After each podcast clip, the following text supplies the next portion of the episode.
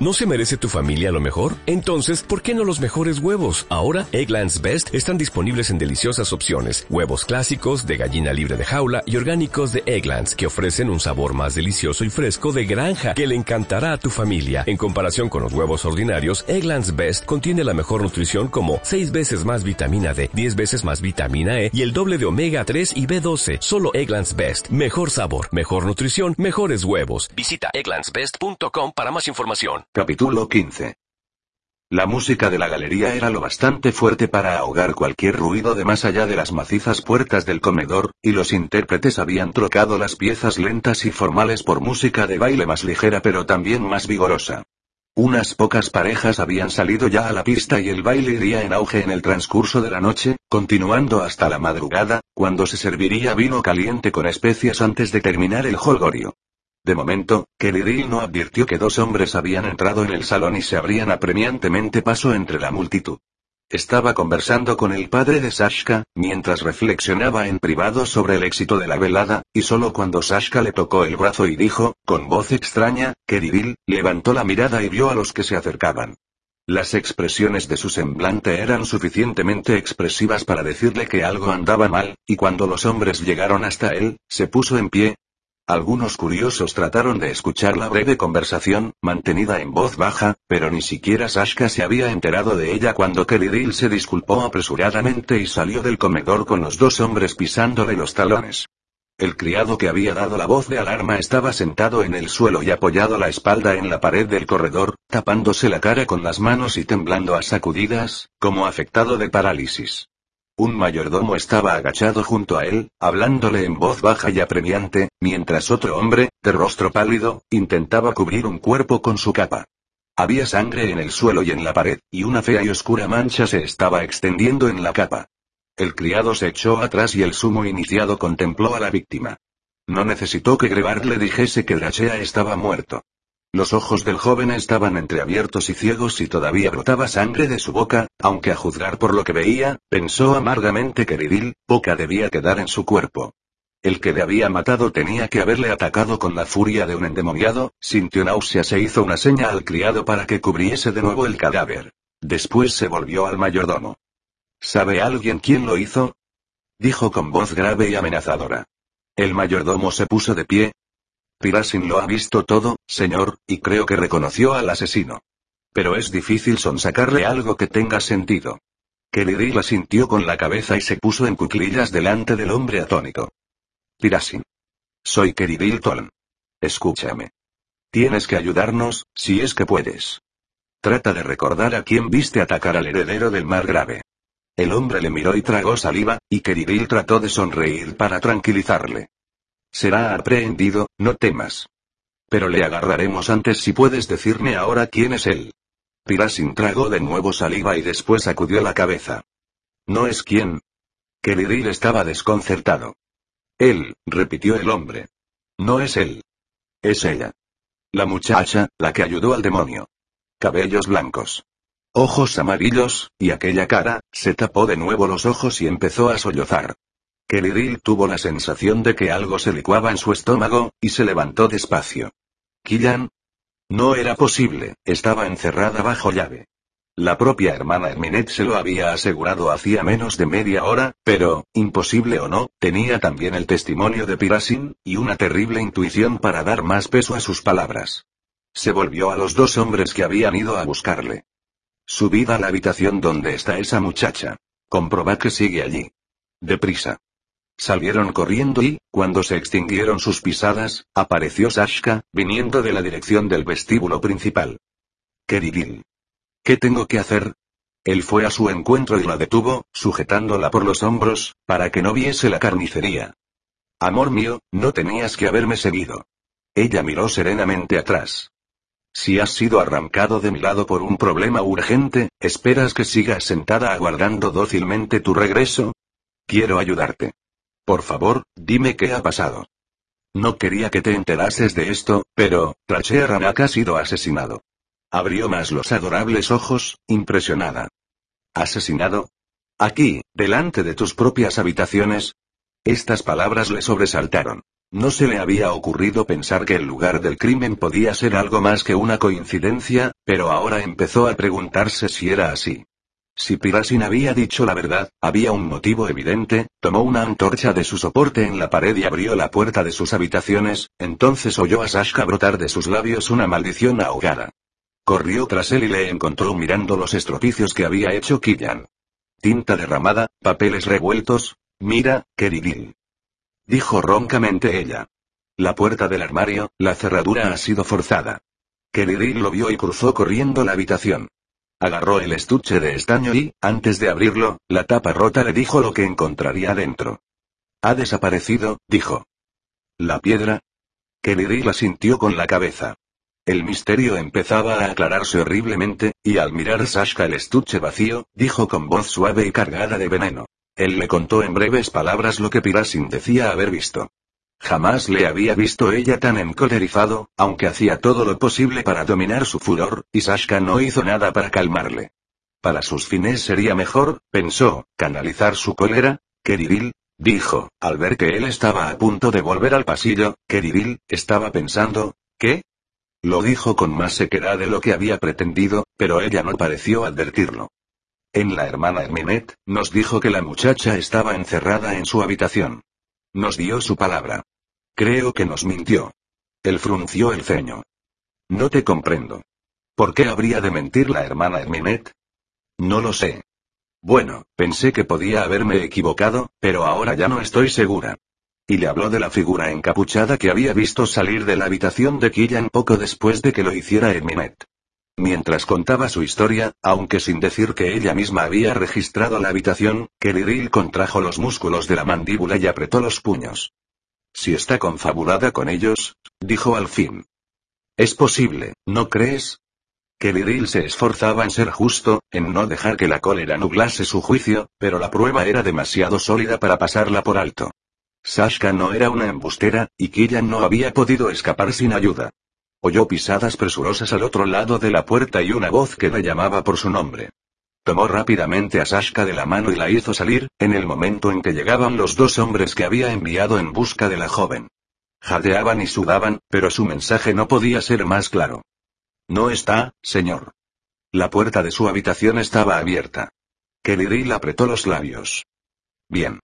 Reunid a todos los hombres que sean necesarios y cuidad de que estén todos bien armados. Decidles que acudan al comedor lo antes posible.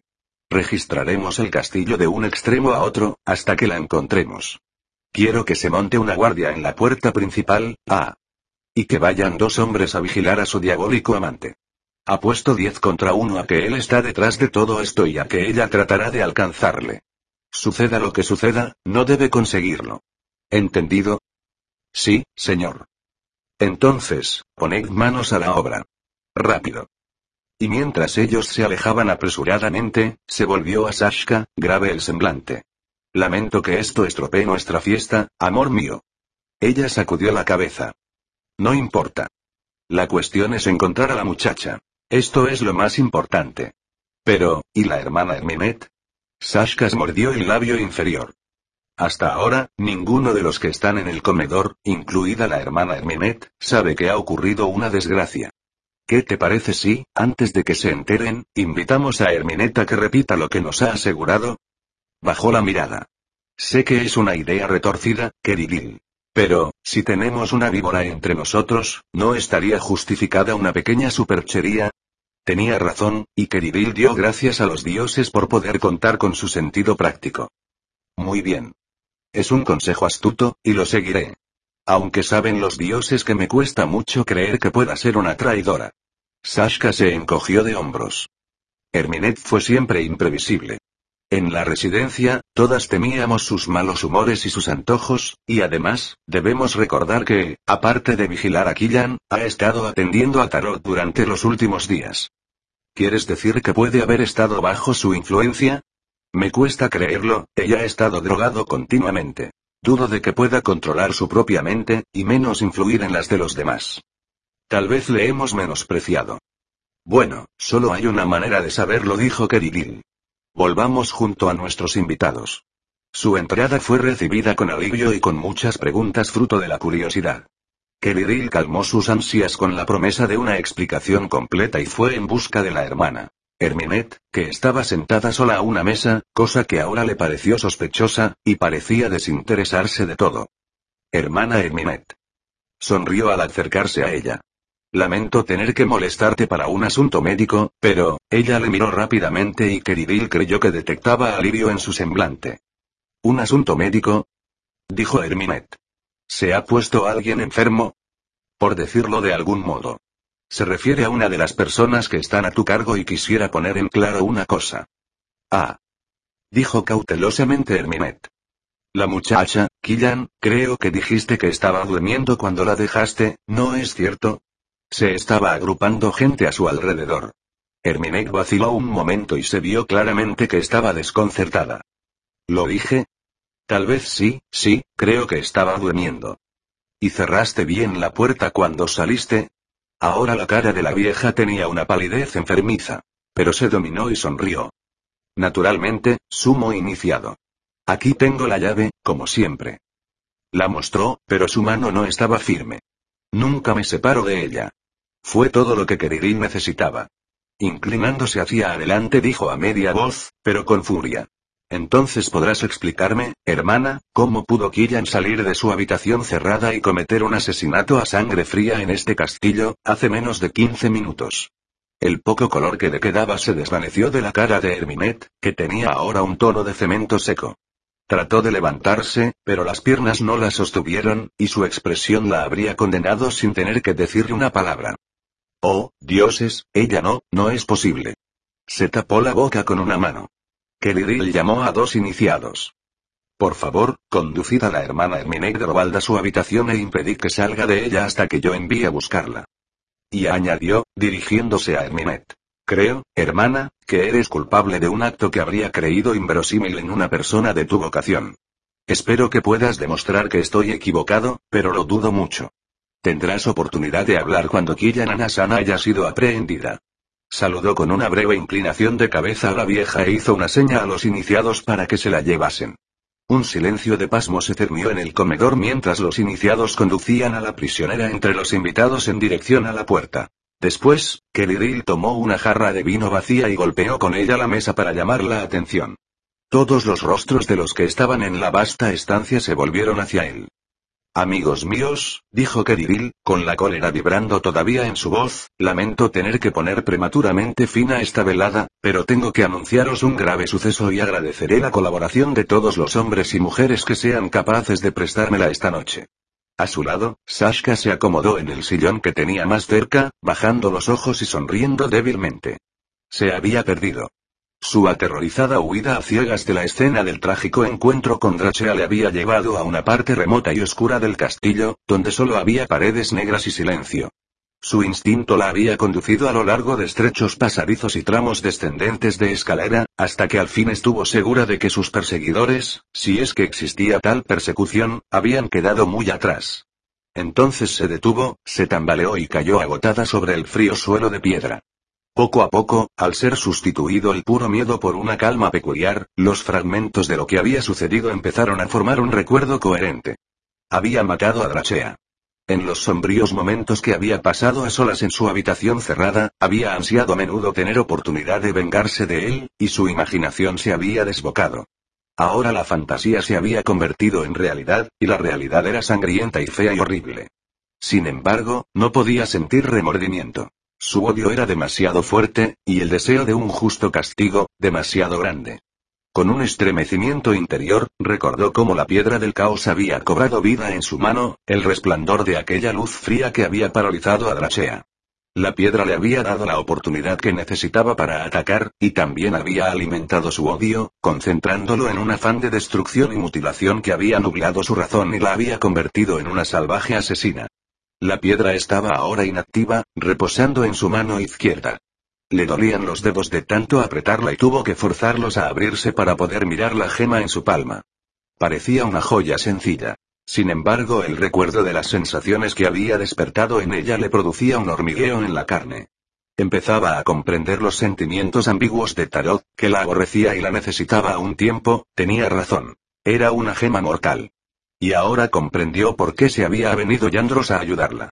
Rápidamente, casi temiendo que la piedra pudiese afectarla más si continuaba llevándola en la mano, la introdujo debajo del corpiño de su vestido. Retiró la mano manchada de rojo y entonces se dio cuenta de que la sangre de Drachea la había tenido de los pies a la cabeza. La visión le produjo un ataque de repugnancia física, y por un instante, pensó que vomitaría. Pero el espasmo pasó, al imponerse una vez más la fría lógica. Lo hecho, hecho estaba, y fuese justo o injusto, no se arrepentía de ello. Trachea estaba muerto, nadie habría podido sobrevivir a tan furioso ataque, y ella había conservado su libertad, al menos de momento. Pero la caza habría ya empezado, y lo más probable era que conociesen su identidad.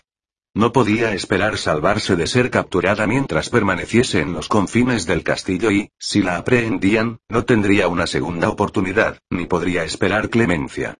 Moriría, ahorcada o más probablemente decapitada, y Tarot moriría también. Tenía que llegar hasta él. Tenía que darle la piedra del caos y suplicarle que la emplease en caso necesario, para salvarse los dos. Sin su fuerza y su poder, la red se cerraría y estarían perdidos. Necesitaban la piedra, por muy mortífera que pudiese ser. Vacilando, se puso de pie y se alisó el vestido, sin prestar atención a las manchas. Guardó el cuchillo en la manga, reacia a desprenderse de él, por si podía necesitarlo de nuevo. La suerte, y Yandros, habían estado con ella en una ocasión, pero no se atrevía a confiar en ellos por segunda vez. Si podía mantenerse en los corredores desiertos del castillo hasta encontrar el camino del sótano donde estaba encarcelado Tarot, tanto mejor. Pero mataría de nuevo, si tenía que hacerlo para alcanzar su meta. Se cubrió los cabellos con la capucha de la capa corta y echó a andar por el pasillo. Killian no habría sabido decir el tiempo que había pasado cuando, al fin, llegó a un lugar donde una empinada escalera descendía a los sótanos del castillo, pero supo que estaba cerca de su meta. Recordando las instrucciones de la hermana Herminet, reconoció el camino que conducía a los almacenes subterráneos y bajó apresuradamente la escalera hasta que una súbita e inquietante intuición la hizo detenerse. Tal vez había sido imaginación o un eco engañoso venido de alguna parte, pero creyó haber oído un ruido allá abajo, como de unos pies arrastrándose sobre un suelo de piedra. Conteniendo el aliento y dando gracias a los dioses por las prendas oscuras que la ayudaban a confundirse con las sombras, dio un paso cauteloso, y otro, y otro, hasta que llegó al pie de la escalera. Aquí, un estrecho túnel se cruzaba en su camino y Killan, adosándose a la húmeda pared, se asomó a la esquina, cubriéndose la mejilla con la capucha. Tarot estaba en la tercera cámara, según le había dicho la hermana Herminet. Y allí, delante de la puerta, había dos hombres. Uno de ellos estaba apoyado en la pared, silbando débilmente entre dientes, mientras tallaba un trocito de madera con la hoja de un cuchillo de terrible aspecto. El otro estaba sentado, contemplando el techo del túnel y sumido al parecer en sus pensamientos. Pero su aparente descuido era compensado por la espada de larga hoja que cada uno de ellos llevaba colgada del cinto. Habían sido enviados para custodiar la celda y Killian comprendió que no tenía manera de evitarles si trataba de alcanzar a Tarot. Lentamente, sin ruido, retrocedió en la oscuridad, con la boca seca de miedo y de cólera. Era demasiado tarde. Le estaban dando caza, y hubiese debido pensar que la primera acción de Keriril sería poner una guardia ante la celda de Tarot. Ahora habrían descubierto ya la desaparición de la piedra del caos y redoblarían sus esfuerzos por encontrarla. Se maldijo en silencio. Al extraviarse había perdido un tiempo precioso, y el sumo iniciado se le había adelantado. Sintió un nudo de furia y frustración en el estómago. Tenía que hacer saber de alguna manera a Tarot que estaba libre, pues, mientras no estuviera seguro de ello, no haría nada que pudiese ponerla en peligro. Pero no había forma de hacerlo. Ni siquiera podía llegar a uno de los almacenes y esconderse en él con la esperanza de que cambiase la guardia y descuidasen a Tarot unos minutos. En el momento en que saliera de la escalera, la verían y la prenderían. Y no podía permanecer aquí, indecisa. Era demasiado expuesto. Bastaría con que un hombre bajase por la escalera y estaría atrapada. Y después de lo que le había ocurrido a Drachea, probablemente la mataría sin pensarlo dos veces, como un espectro, se volvió y subió la escalera para volver por donde había venido. Su mente trabajaba frenéticamente, pero no podía ver ninguna solución. Sin embargo, tenía que encontrar una manera, tenía que encontrarla, una pequeña sombra se cruzó en su camino y Killian se estremeció violentamente, mordiéndose la lengua y a punto de perder el equilibrio y rodar por la escalera. La forma se detuvo también y después levantó la cabeza y lanzó un suave y curioso maullido. El agitado pulso de Killan se calmó al reconocer uno de los gatos telepáticos que moraban en el castillo. Había encontrado ya a dos de ellos en su camino y había sentido que escudriñaban en su mente. Su telepatía se parecía un poco a la de los faraón acuáticos, aunque no era tan aguda, y a punto estaba de seguir su camino cuando sintió que los delicados hilos de los pensamientos del animal penetraban en su mente y se mezclaban con los suyos. Vaciló y, de pronto, su visión interior le mostró una imagen confusa de la cara de la hermana Herminet. El gato maulló, esta vez con tono apremiante. ¿Qué quieres, pequeño? murmuró Killan, temerosa de que el eco de su voz pudiese llegar al túnel. ¿Qué estás tratando de decirme? Se había agachado, y el gato se levantó sobre las patas de atrás y maulló de nuevo. Killan sintió que su corazón empezaba a palpitar con fuerza y trató de calmar sus pensamientos para dejar la mente abierta a los intentos de comunicación de aquella criatura. Dime, pequeño, dijo en voz baja. Te escucho, diablillo, el gato adoptado por la hermana Herminet, supo que había encontrado a la persona que buscaba. Había salido de la habitación de la anciana por el camino acostumbrado, a través de la ventana y a lo largo de un vertiginoso laberinto de cornisas increíblemente estrechas, hasta llegar al suelo, y entonces, siguiendo instrucciones que a duras penas podía comprender, se había dirigido al sótano. El hecho de que las cámaras subterráneas del castillo gustaran al gato, con su plétora de rincones inexplorados y de fascinantes olores, le había persuadido a realizar la misión que le había sido confiada. Esto, y la inconfundible urgencia de su amiga humana en sus intentos de comunicación. Estaba durmiendo en su cama cuando ella había vuelto, y no le había gustado que le molestasen. Pero había percibido una mezcla de autoridad y de lisonja, y esto había despertado su curiosidad. La anciana quería que encontrase a alguien, y la mente de la criatura concibió una imagen de otro ser humano, de color gris y amarillo pálido y de ojos ambarinos que se parecían un poco a los suyos. Y las cámaras del sótano, le gustaban las cámaras del sótano. Y así, cuando por fin su dueña se negó a darle de comer y a hablarle, cruzó de mala gana la habitación, saltó al antepecho de la ventana y salió a la noche. Ahora había encontrado el objeto de su búsqueda e inmediatamente percibió una mente con la que podía comunicar mucho más fácilmente que con la de la hermana Herminet. Y esta mente necesitaba una ayuda que comprendió que solo él podía ser capaz de darle. Una mano se alargó en su dirección y le acarició la dura cabecita, y el ser humano empezó a proyectar la imagen de alguien a quien el gato conocía, Killan no sabía la relación que tenía el gato con la hermana Herminet, pero comprendió lo bastante de su naturaleza para agarrarse a esta débil esperanza como se agarra a un náufrago a un malero. Ella no podía llegar hasta Tarot, pero podía hacerlo el animal. Nadie pensaría en detener a un gato en una de sus exploraciones secretas. Y si podía hacerle comprender el mensaje que quería que transmitiese y persuadirle de que encontrase el camino hasta Tarot, había una posibilidad, rezó fervientemente para que fuese más que una posibilidad, de que Tarot captase suficientemente el mensaje de la mente extraña y caprichosa de aquella criatura para darse cuenta de lo que se estaba tramando. Se puso de rodillas y miró al gato a los ojos, abriendo sus pensamientos a su escrutinio mental. El animal sentía curiosidad, y esto era un buen comienzo. Proyectó una imagen de la cara de Tarot y vio que los bigotes del gato temblaban con interés. Después, aunque no sabía si el felino podía comprender conceptos humanos, trató de inculcarle la idea de que estaba libre. Dile, y repitió en silencio las palabras para reforzar lo que pensaba. Dile, pequeño, que estoy en libertad. Estoy en libertad. Diablillo cerró y abrió los brillantes ojos en un largo y lento pestañeo. Si este gesto significaba algo, Killa no pudo interpretarlo. Después lanzó su peculiar y débil maullido, agitó la cola y, antes de que Killan pudiese detenerle o hablarle de nuevo, dio media vuelta, se alejó rápidamente, mezclándose con la oscuridad, y desapareció. Ella se sentó contra la pared, sin saber qué pensar. No podía juzgar si el gato había comprendido el mensaje que había tratado de instilar en su mente, o si, en caso afirmativo, querría transmitirlo o, con la perversidad de los de su especie, se interesaría en otra cosa y olvidaría su misión. Pero dio gracias en silencio a la hermana Herminet por su ingenio y su bondad al enviarle aquella criatura. Era una posibilidad remota, pero podía tener éxito, y por esto era más imperativo que encontrase un esconderijo donde pudiera estar a salvo hasta que supiese si el gato había dado su mensaje a Tarot. Si lo había hecho, la encontraría. La encontraría de alguna manera, la escalera estaba en silencio. Las profundas sombras, inmóviles.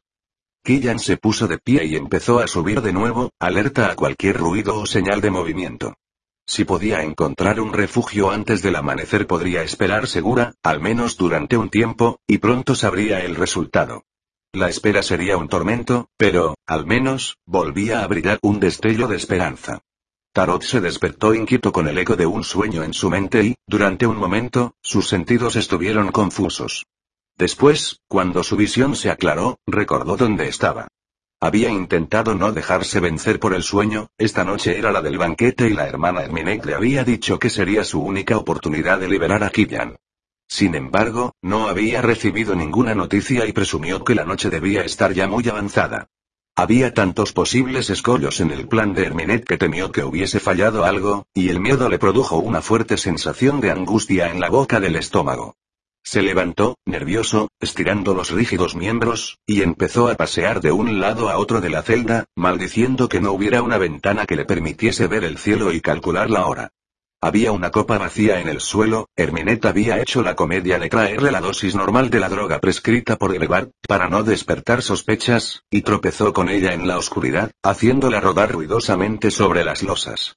Cuando cesó el ruido oyó un maullido apagado que procedía de las sombras a las que había ido a parar la taza, y Tarot giró en redondo, frunciendo los ojos verdes.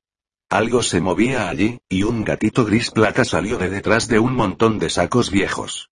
Tenía la pelambre cubierta de polvo y telarañas en el bigote. Se detuvo, le miró y maulló en tono de resentimiento y de protesta. Diablillo, dijo Tarot en voz baja, reconociendo a la criatura. Se agachó y alargó una mano, el gato se acercó cautelosamente y le olió los dedos. Después dejó que Tarok le quitase las molestas telarañas de la cara, sacudiendo la cabeza y estornudando. Entonces se sentó y empezó a lamerse enérgicamente. Tarok le observó reflexivamente. Por muchos agujeros y grietas que hubiese en las viejas paredes, no era fácil que, incluso un animal tan pequeño y tan ágil, encontrase el camino desde la celda contigua, y sospechó que el gato debía tener algún motivo para hacerle una visita. En el pasado, había conocido una manera de influir en la mayoría de los animales. Los caballos más resabiados se habían doblegado a su voluntad, y los gatos telepáticos, aunque menos fáciles de gobernar, eran muy receptivos a sus pensamientos. No sabía si conservaba todavía esta facultad, pero había percibido ya un efluvio apremiante e imperativo en la mente del gato, que éste pretendía perversamente ignorar, y no podía perder tiempo esperando. Diablillo. Esta vez su voz fue menos zalamera y el gato le miró rápidamente, sacando la punta de la sonrosada lengua. Tarot concentró su mente, aliviado al descubrir que gran parte de la antigua agudeza acerada continuaba allí, esperando la oportunidad de entrar en acción, y retuvo la mirada del animal. Las pupilas de este se dilataron en dos círculos negros, y el gato escudriñó su peculiar conciencia, buscando la motivación que le había traído aquí. Una imagen. Deformada pero reconocible, una cara vieja y arrugada que, bruscamente, cambió volviéndose más joven, sorprendentemente familiar. Un nimbo pálido que era el concepto gatuno de los cabellos humanos. Unos ojos con destellos ambarinos y una sensación. No una palabra, ni siquiera una idea, sino una noción fundamental, primordial. Libertad, libertad, el gato estaba tratando de decirle que Killian había escapado. Tarot sintió que su pulso se aceleraba hasta que pudo oír el ritmo de su propia sangre en los oídos. Si había interpretado acertadamente la conciencia de aquella criatura y si el mensaje que le traía era cierto, ¿por qué había enviado a Herminet el gato a decírselo? No había guardias en la celda, o al menos así lo creía, y la vieja hermana había dicho que Killian tendría la llave e iría a buscarle. Se irguió, inquieto, algo había fallado. Aunque Herminet hubiese logrado liberar a Killan, y Tarot no confiaba enteramente en las confusas imágenes de la mente del gato, algo impedía que llegase hasta él, y hasta que estuviese seguro de que se hallaba a salvo, no se atrevería a intentar ninguna acción. Además, sin la piedra alma, era todavía vulnerable. Liberado de la influencia del narcótico, había recobrado toda su inteligencia y buena parte de su antigua energía, pero no sabía hasta dónde llegarían sus poderes. No era el hechicero que había sido antes, miró de nuevo al gato. Este no había reanudado la tarea de lavarse, sino que seguía mirándole fijamente, captando sin duda la emoción que le invadía. Al encontrarse sus miradas, maulló, ahora con fuerza, y Tarot se agachó de nuevo. Tranquilo, diablillo. Alargó una mano y le acarició la cabeza, mientras le calmaba mentalmente. Te comprendo. Pero esto no es bastante. No me atrevo, se interrumpió al oír chirriar una llave en la cerradura de la puerta de la celda. Diablillo gruñó y se escondió en un rincón.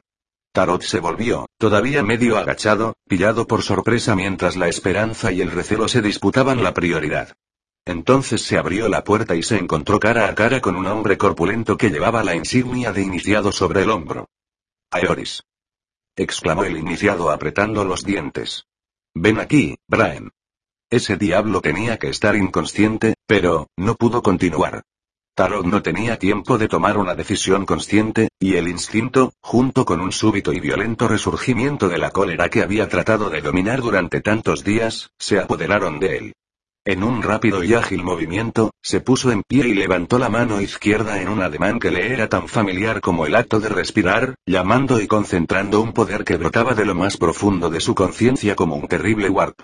Resplandeció una luz roja en la celda, iluminando de modo impresionante las paredes y el techo y los montones de escombros, y, cuando el rayo alcanzó al iniciado, este lanzó un grito, y su cuerpo se convirtió en una loca silueta de miembros desmadejados en el sangriento instante en que aquel relámpago estalló.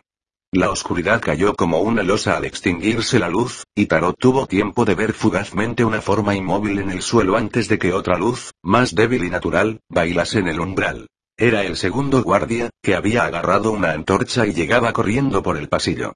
A la luz vacilante de la tea que sostenía, el guardia superviviente vio algo que le hizo estremecerse de terror.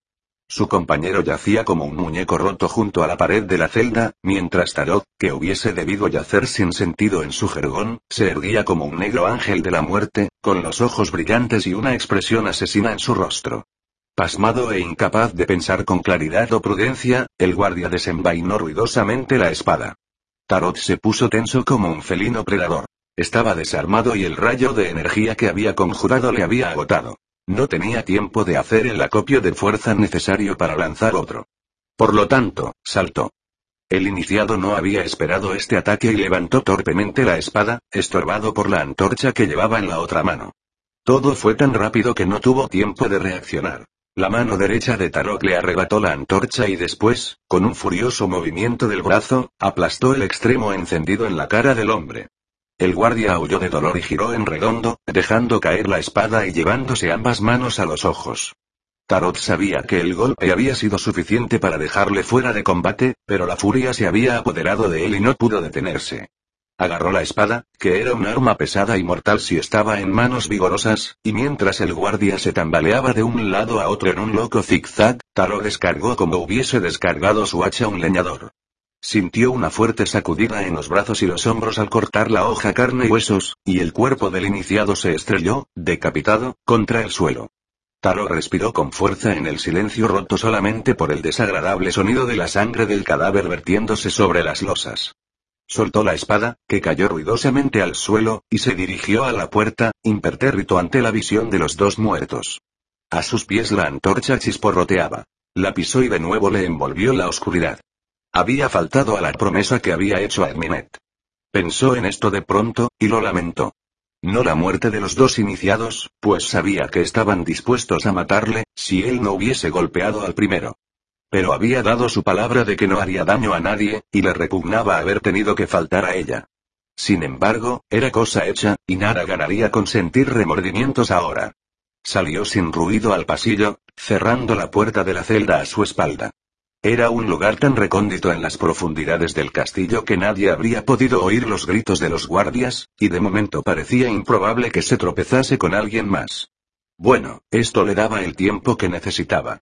El hecho de que Keridil hubiese enviado hombres para vigilarle, cuando antes no lo había hecho, demostraba que algo había fallado en el plan de Herminet, y sospechó que la ausencia de Killian había sido descubierta y se había dado la alarma.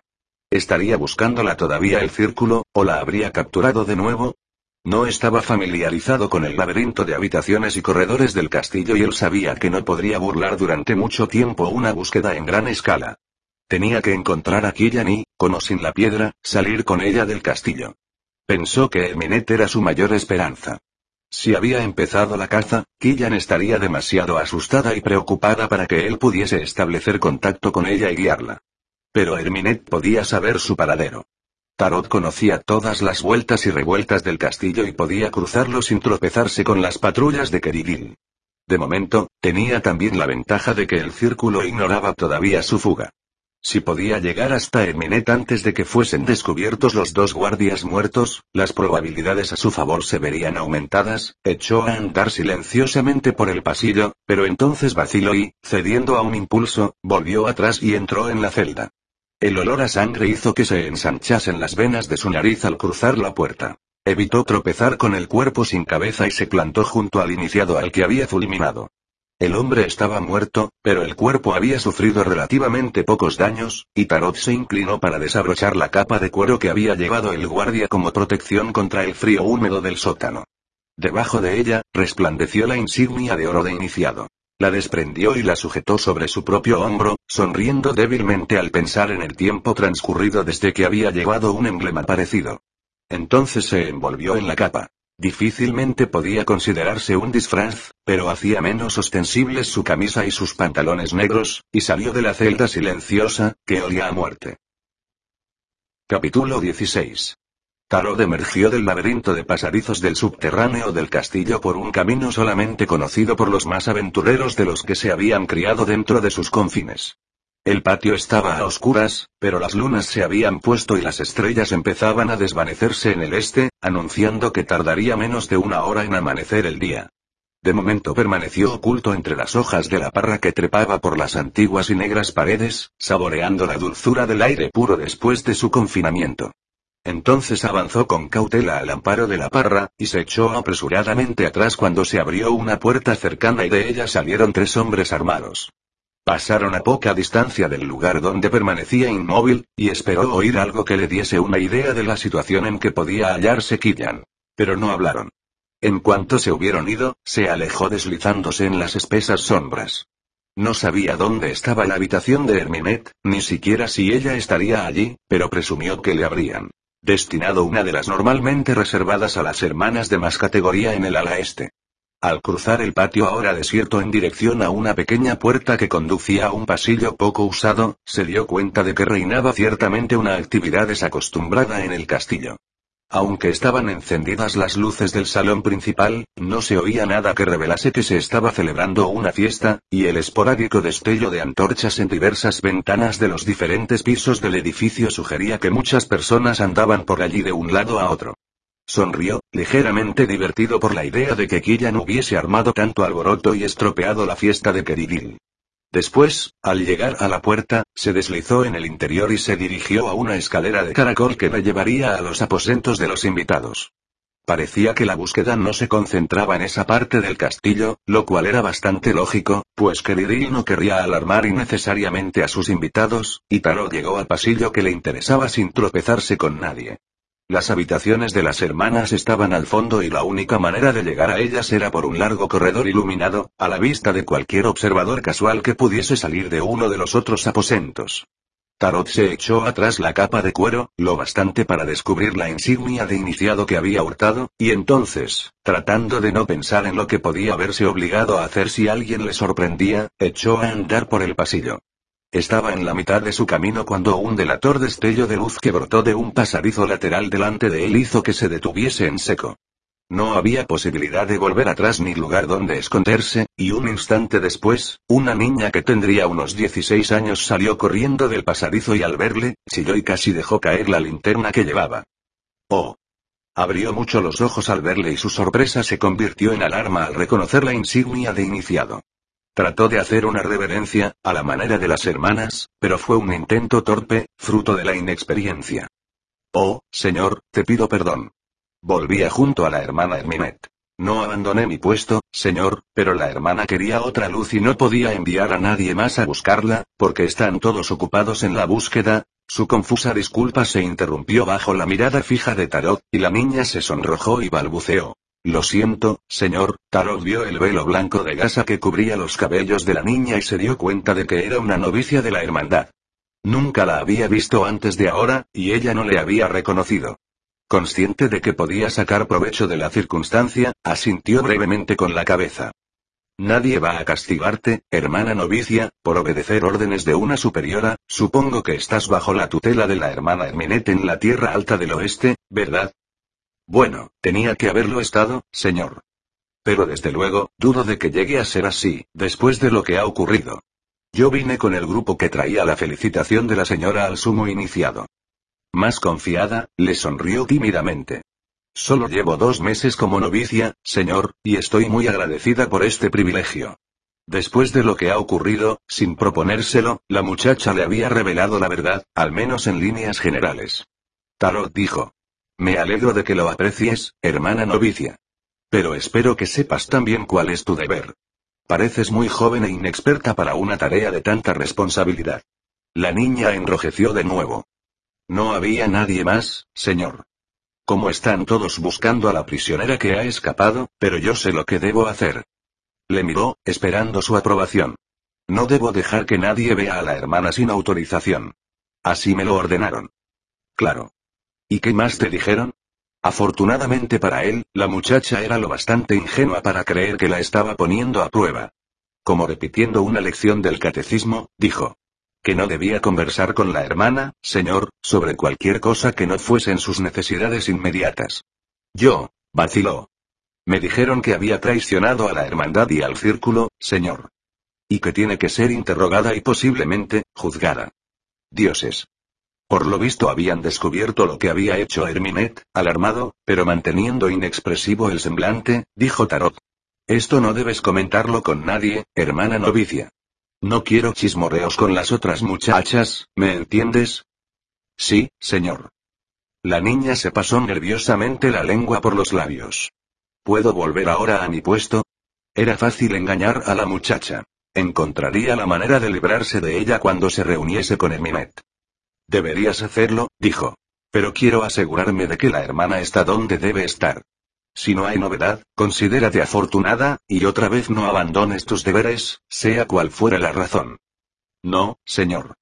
Lo siento, señor, avergonzada y aterrorizada, la muchacha hizo otra torpe reverencia y echó a andar por el pasillo, con la linterna oscilando en su mano. Se detuvo ante la última puerta, hurgó torpemente con la llave en la cerradura y por fin consiguió abrirla. Una luz débil salió del interior y Tarot hizo un breve ademán a la novicia para que se quedase donde estaba y entró en la habitación. Herminek yacía en la cama. Estaba durmiendo. Mirando por encima del hombro, para asegurarse de que la niña había comprendido su orden y no le había seguido, Tarot cruzó la habitación y se inclinó sobre la anciana, asiéndole una mano.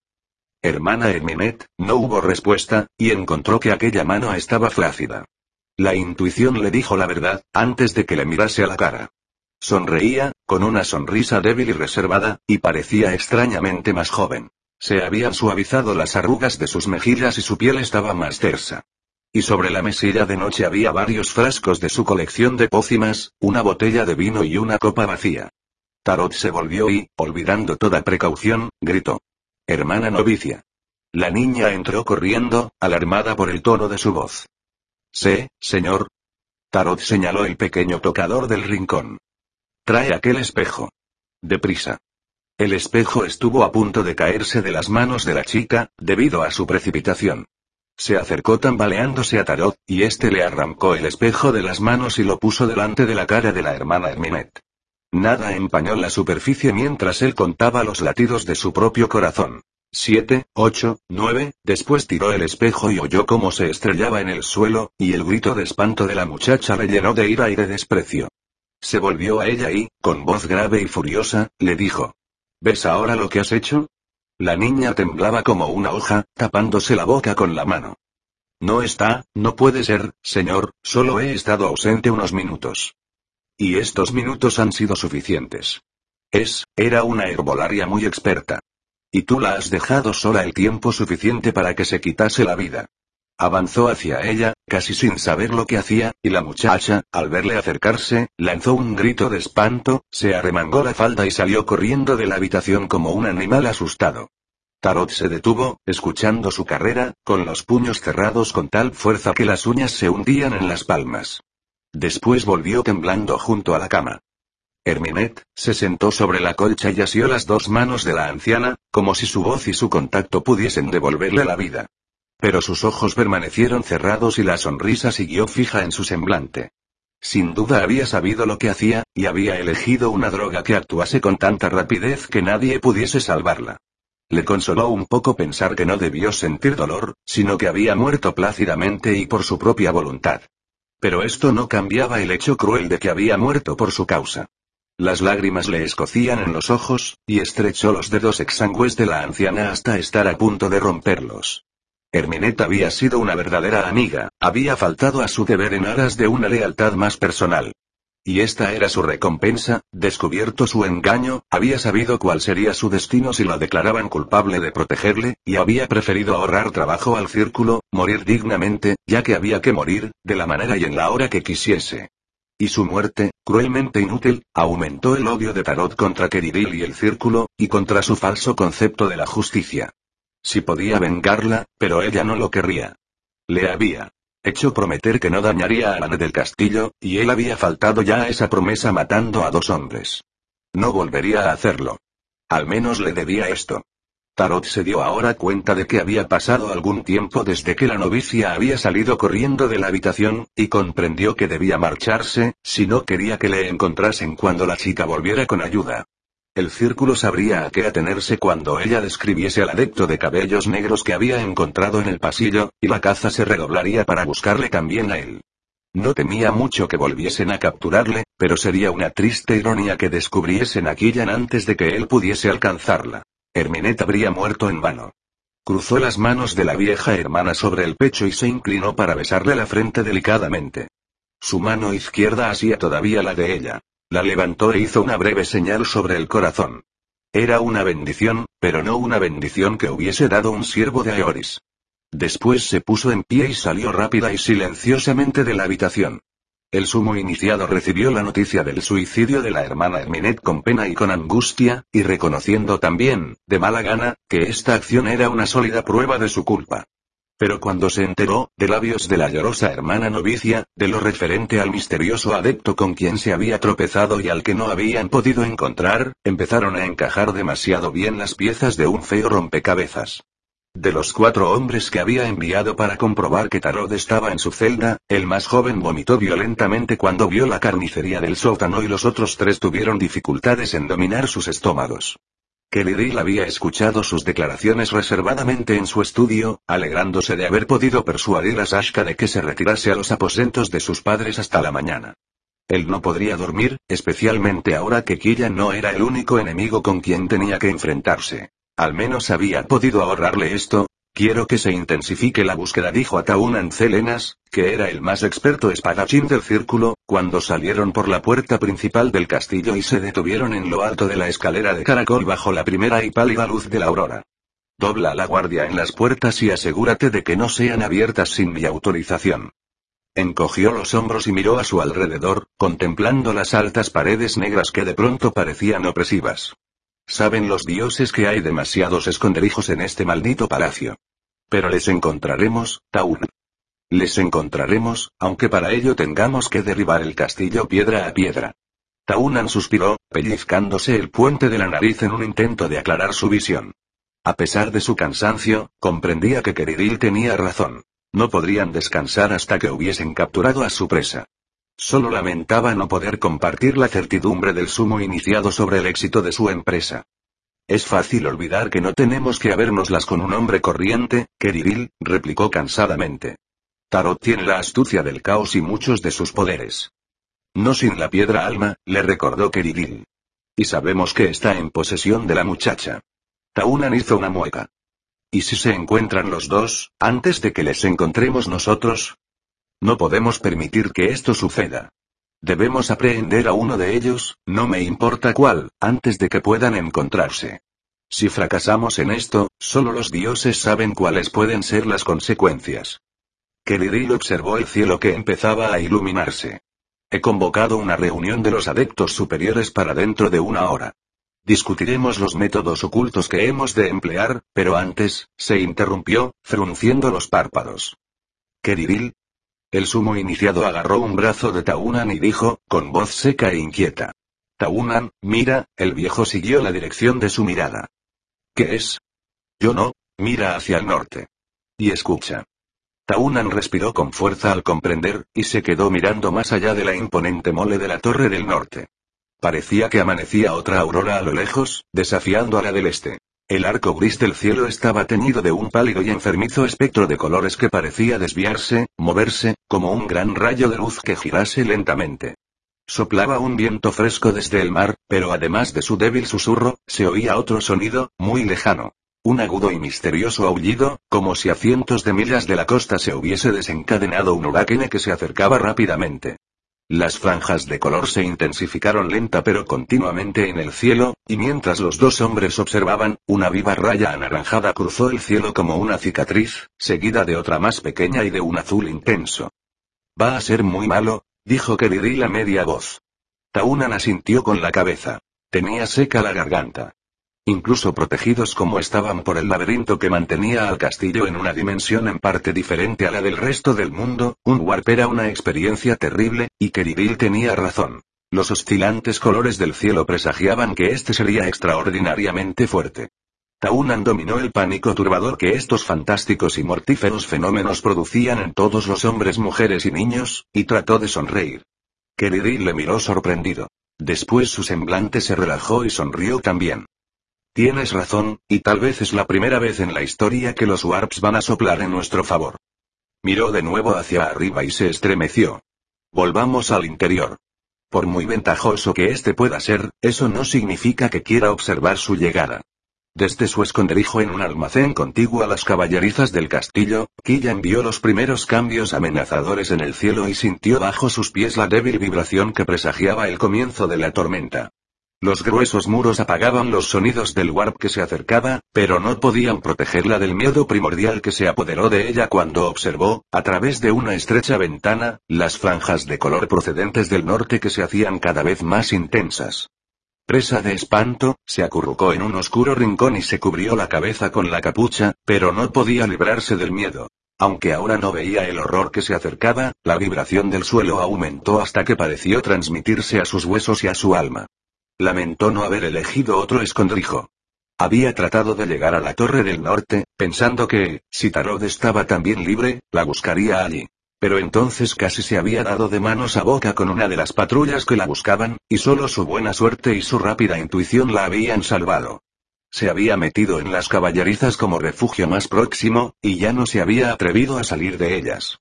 Ahora, incluso sin el warp que la tenía encerrada allí, la luz de la aurora habría hecho demasiado peligroso cualquier intento de moverse.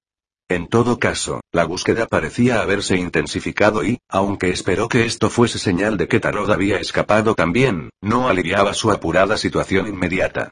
Ey no pensaría nunca en buscarla aquí, y cuando había tratado, hacía unos minutos, de enfocar la mente y alcanzar el subconsciente de Tarot, sus propios pensamientos estaban demasiado confusos por el miedo al warp y no había podido concentrarlos.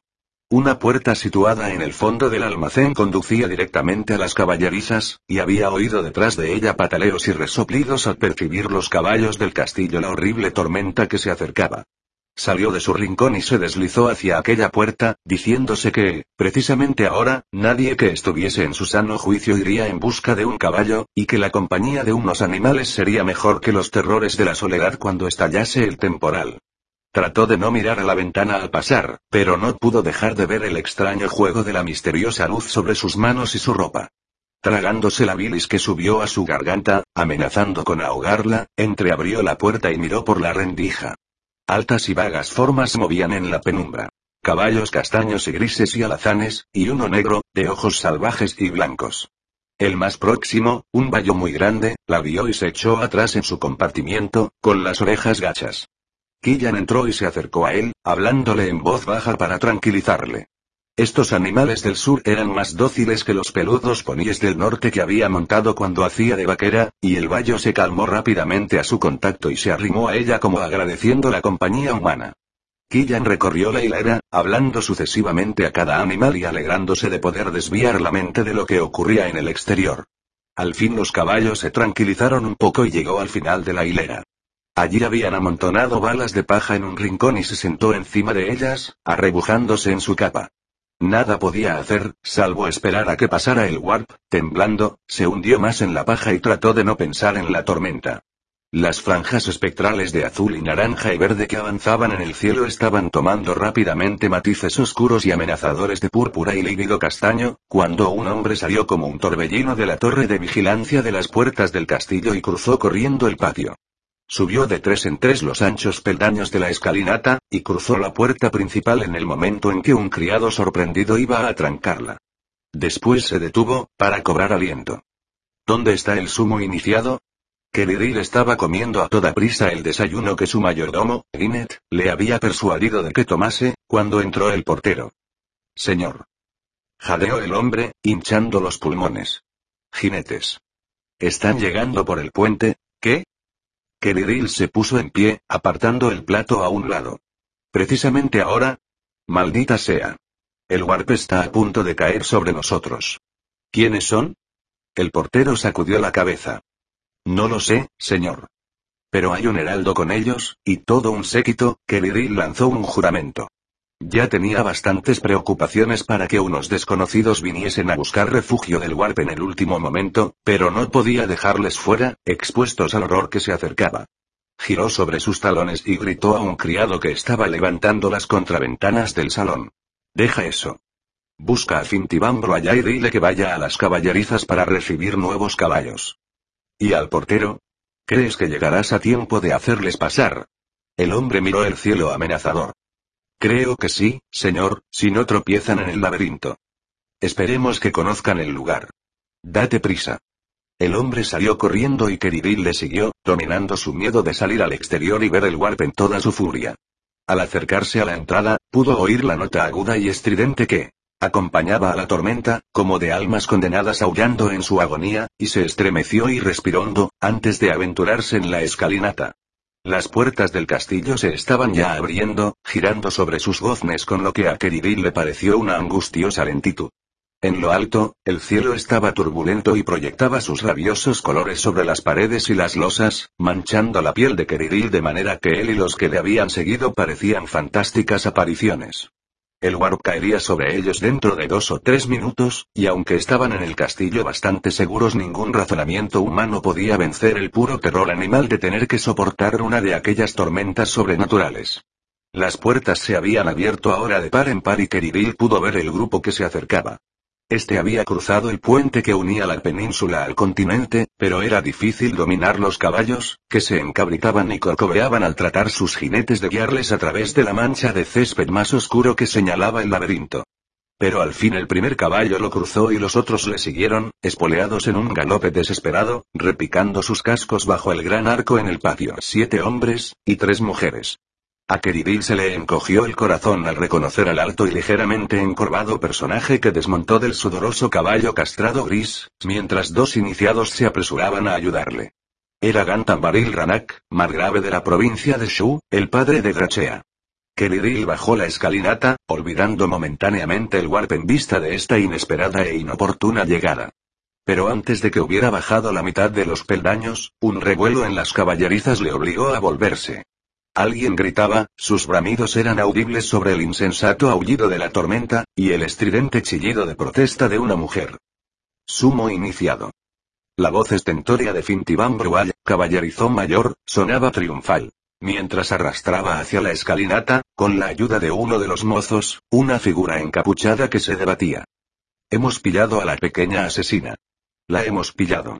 Un rugido del cielo, como si el Warp respondiese al anuncio de Finn con una furiosa protesta propia, sofocó todos los demás ruidos, y Keridil agitó los brazos en una ademán apremiante hacia la puerta principal. Haced que entre toda esa gente. La tormenta está a punto de estallar. La margravina y sus dos doncellas chillaban aterrorizadas y sus compañeros varones no mostraban un talante mucho más sereno.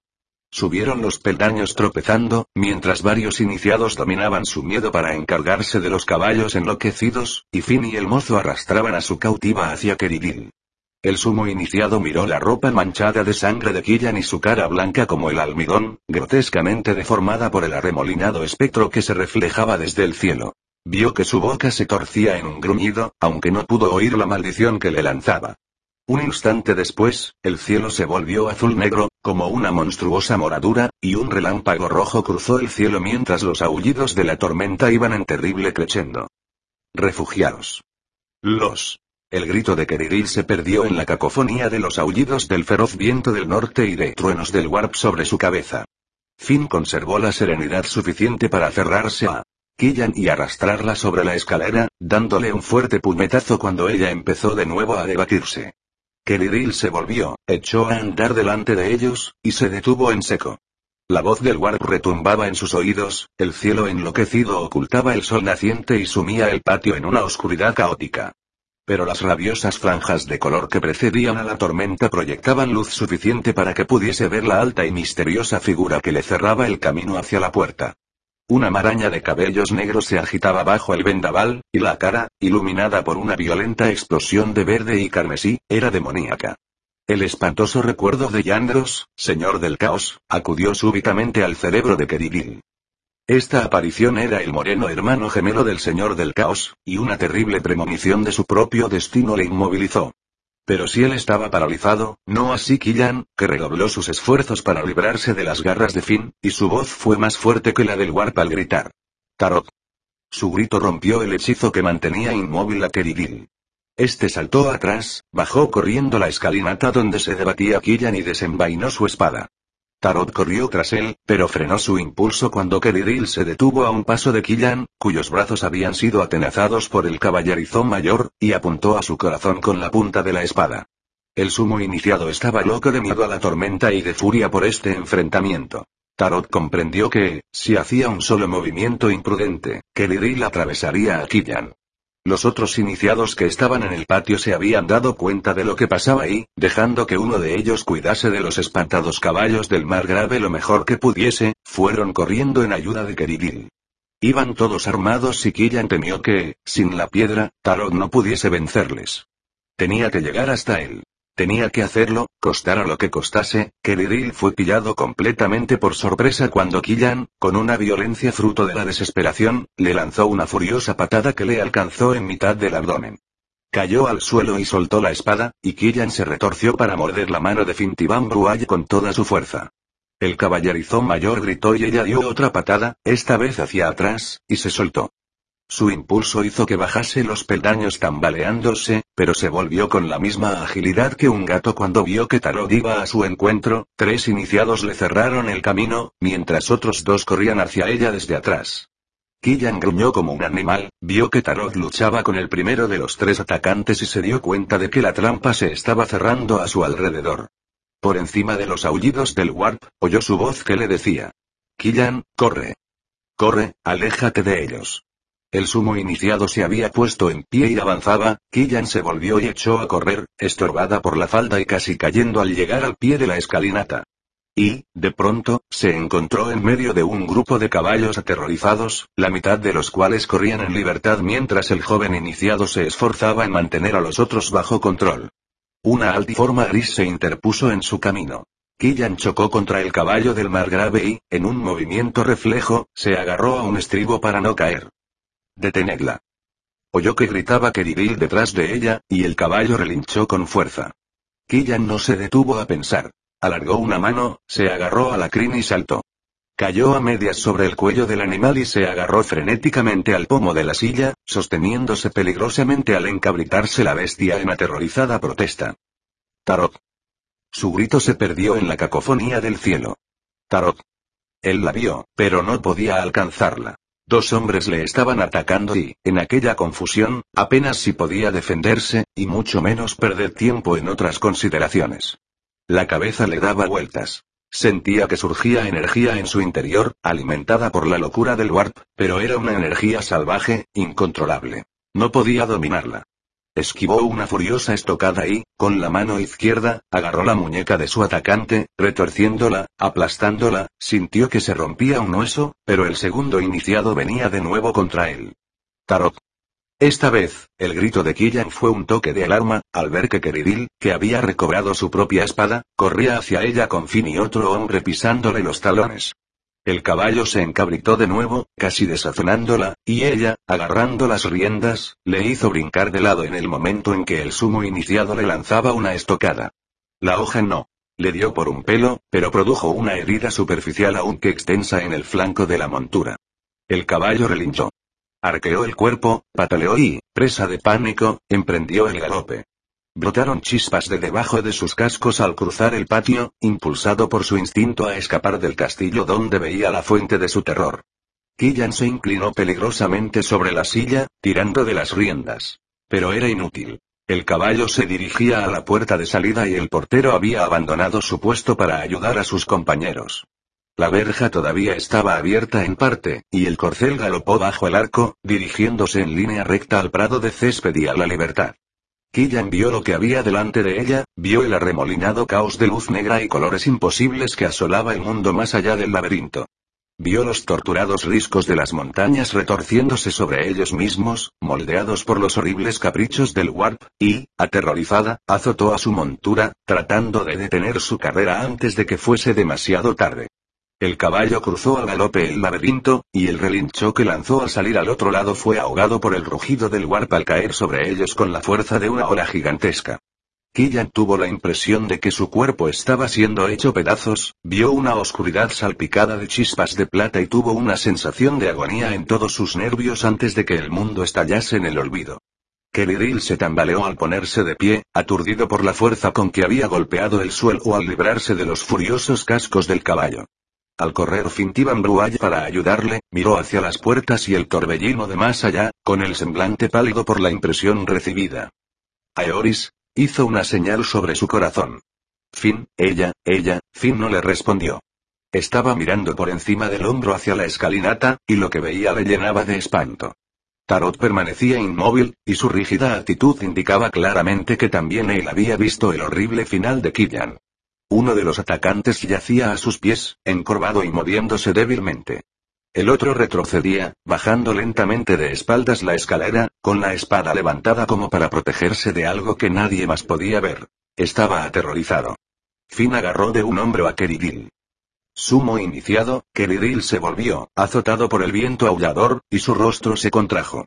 Entonces echó a correr, tambaleándose, en dirección a la figura inmóvil sobre la escalinata. Siguiendo su ejemplo, los otros espadachines hicieron acopio de valor y se dispusieron a atacar, entonces Tarot volvió la cabeza. Si había sido humano, pensó que ahora su expresión lo desmentía.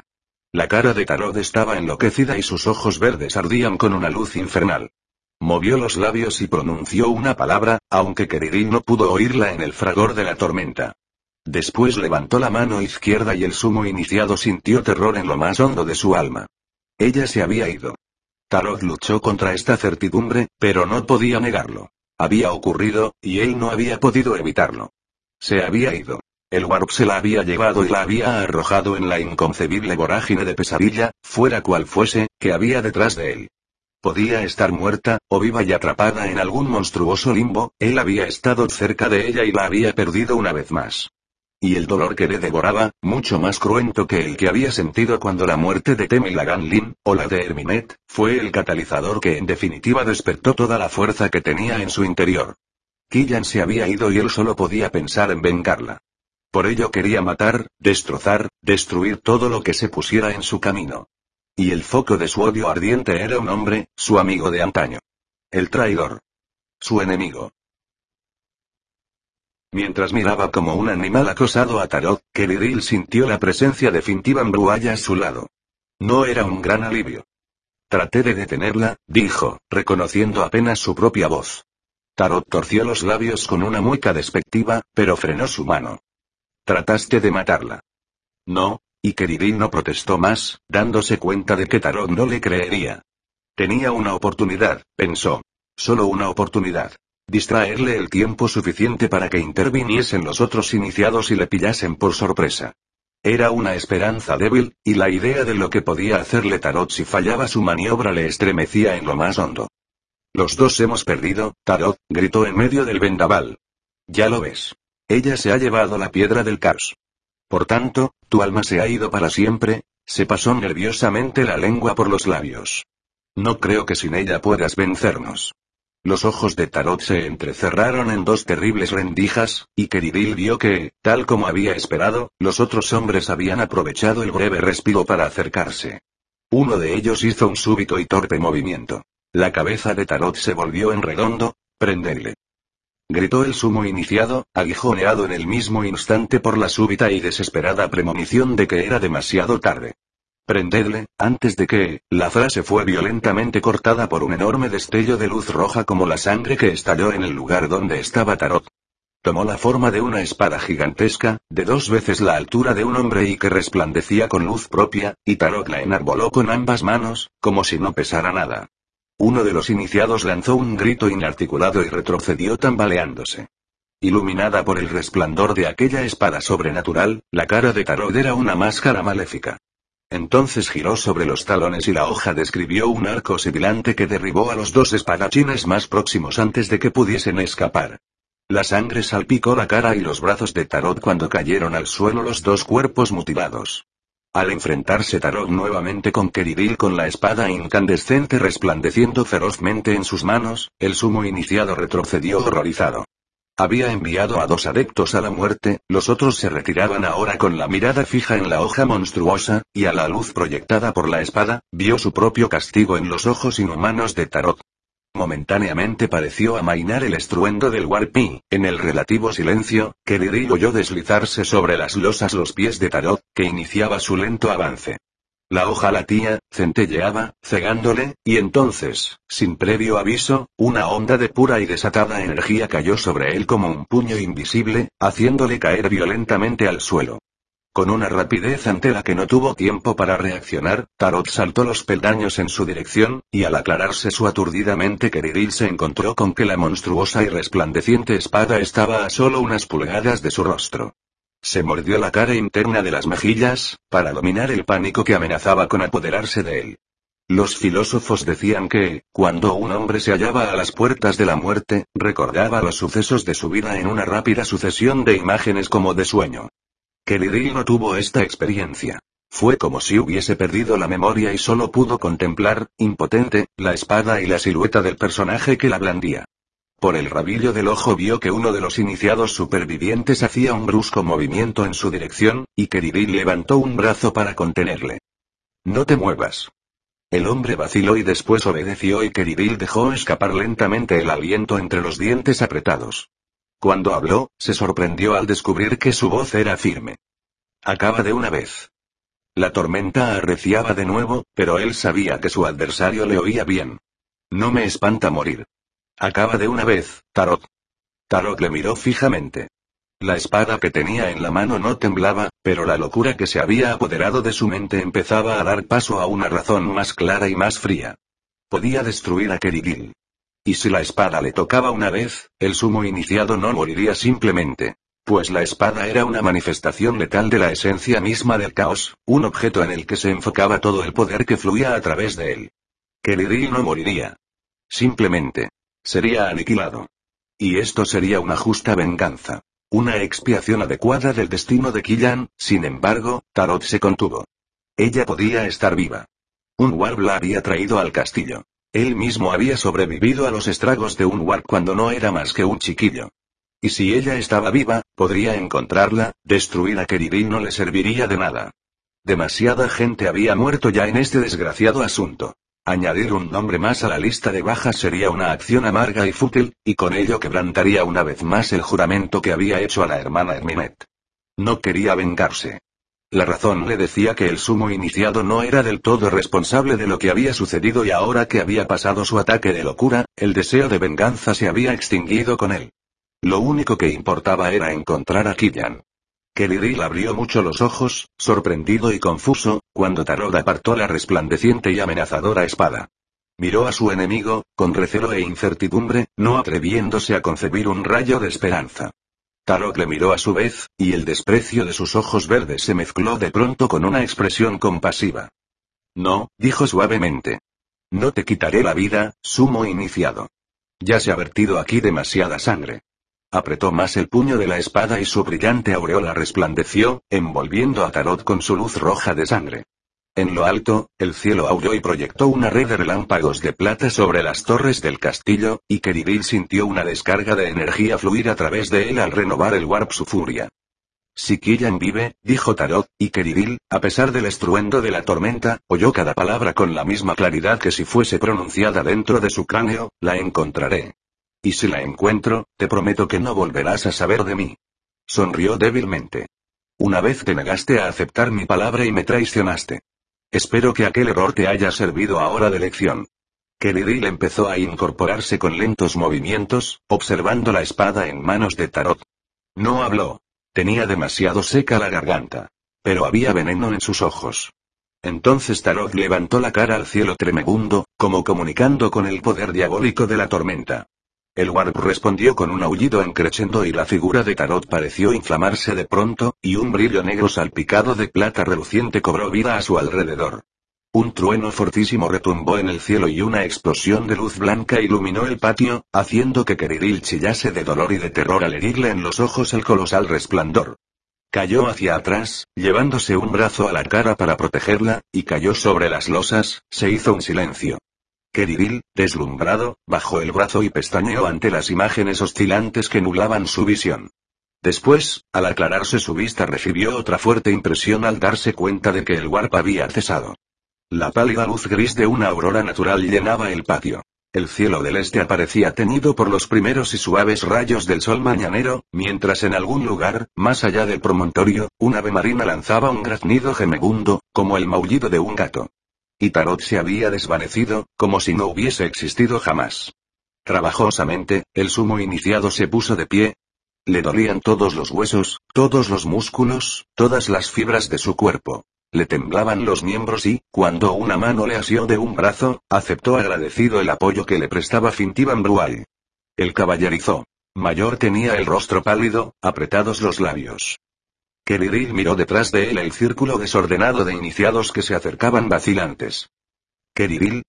Taunan Celenas fue el primero en hablar. Miró los cuerpos de los dos hombres muertos por Tarot y desvió rápidamente la mirada. Keridil no pudo mirar los cadáveres. Dijo con voz forzada. Haz que los cubran y los lleven dentro, Taun. ¿Qué? Empezó a decir el otro hombre, pero cambió de idea y sacudió desmayadamente la cabeza. La interrumpida pregunta, ¿qué ha ocurrido?